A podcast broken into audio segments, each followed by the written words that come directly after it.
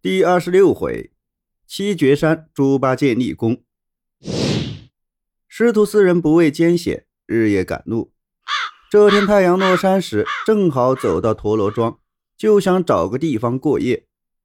庄上的李老汉见他们是几个和尚，叹口气说：“不要说去西天，就是这眼前的七绝山，上面有八百多里长。”稀释变成的淤泥，你们就过不去，还是回去吧。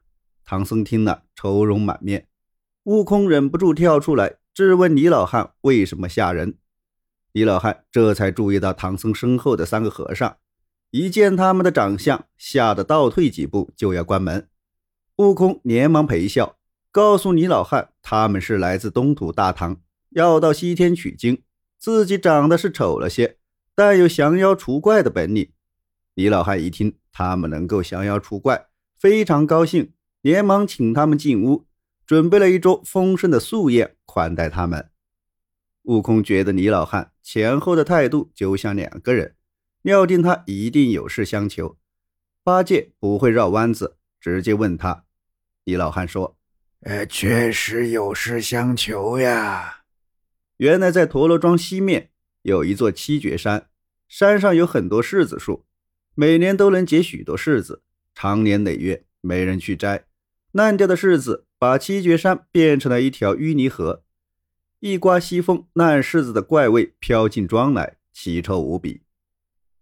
一年夏天，庄上的人正在收粮食，忽然一阵狂风，刮得天昏地暗，大家都以为要下雨，赶快收拾。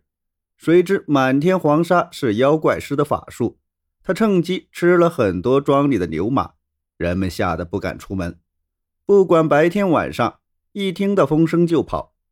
大家推选李老汉去南山请个和尚来降妖，和尚请来了，就在村外摆上香案，烧香磕头，摇铃念经。村上的人见了都说：“老和尚法力无边，这回该有好日子过了。”不料，正在大家高兴的时候，狂风大作，妖精又来了。人们连忙跑回家中，关闭门窗，不敢出来。风停了以后，大家出来，发现降妖的老和尚已经不见了，只有帽子挂在树梢上。大家明白，和尚是被妖精抓走了。从此，再也没有人提起捉妖的事情，成天紧闭着门窗。听完李老汉的讲述，八戒不说话。悟空却很爽快地说：“一两个妖怪不要紧，我去替你们把他抓来。”李老汉连忙找来几个老人，要用重金感谢悟空。悟空坚决不要。就在这时，狂风骤起，吓得老人们面无血色。悟空让老人们陪着师傅躲在屋里，自己拉着八戒、沙僧走到外面。只见狂风刮过，半空中出现两道闪光。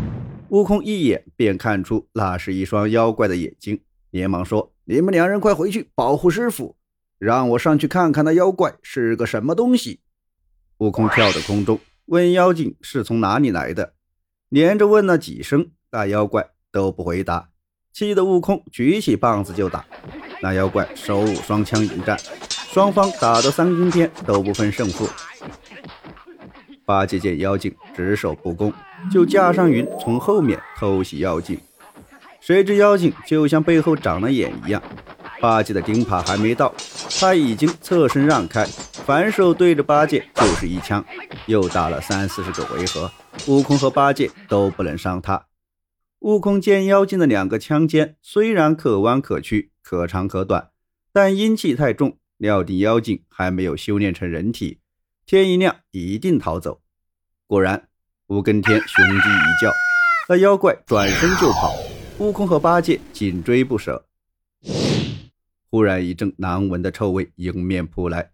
悟空和八戒猜，这就是李老汉说的七绝山西市沟。那妖怪跳过七绝山，露出了原形，原来是一条红色的大蟒。悟空跳起来，当头一棒打去，那蟒蛇唰的一声钻进洞。八戒急了，扔下耙，一把抓住蟒蛇的尾巴，拼命往外拉。悟空笑着说：“这样子拔蛇是拔不出来的，放手吧，老孙自有办法让他出来。悟空让八戒到山后堵住后洞口，自己把棒子从前洞口伸进去，一阵乱戳，那蟒蛇被捅得疼痛难忍，猛地从后洞口跳出来。八戒躲闪不及，被蟒蛇尾巴打中，摔到几丈远的地方，弄得鼻青脸肿，狼狈不堪。悟空看到蟒蛇已经跳过了山沟，就和八戒追了过去。那蟒蛇见他们扑过来，张大嘴往后一窜。把悟空一口吞到肚里，八戒见此情景，转身就逃。忽然间，那蟒蛇猛地跳到空中，接着又摔下来，像一根粗大的树干，躺在地上不动了。八戒追了过去，举起钉耙就要打。忽然，蟒蛇的嘴巴张开了，吓得八戒往后一跳，见悟空从口里钻了出来，说：“我已经把蟒蛇打死了，拖回去给陀螺庄的人看看。”于是。兄弟二人把蟒蛇拖起来就走。陀螺庄的人见唐僧师徒杀死了妖精，又不要财物，就准备了些饭菜款待他们，一连七天不断。临走的那天，全庄的男女老少都来送行，一直送到七绝山西石沟前。然而前面的道路全被烂柿子堵住，根本无法通过。李老汉就叫人另外开一条路。可是八百多里的山路靠凡人来开，要到什么时候？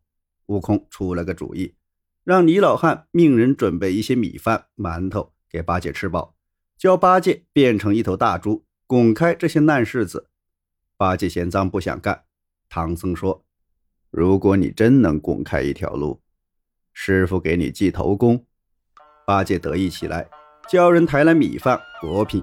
烧饼、馒头，张开大嘴，秋风扫落叶一样吃了个干干净净，然后把衣服一脱，嘴里念念有词，变成一头野猪，两只蹄子就比人高，好像一座山。大家看了惊叹不已。八戒在前面拱路，悟空和沙僧扶着师傅跟在后面，陀螺庄的百姓轮流运送粮食。几天功夫，八百里七绝山的西石沟被八戒拱出了一条大路。陀螺庄的男女老少一直把唐僧师徒送出了西石沟，才和他们依依不舍的告别。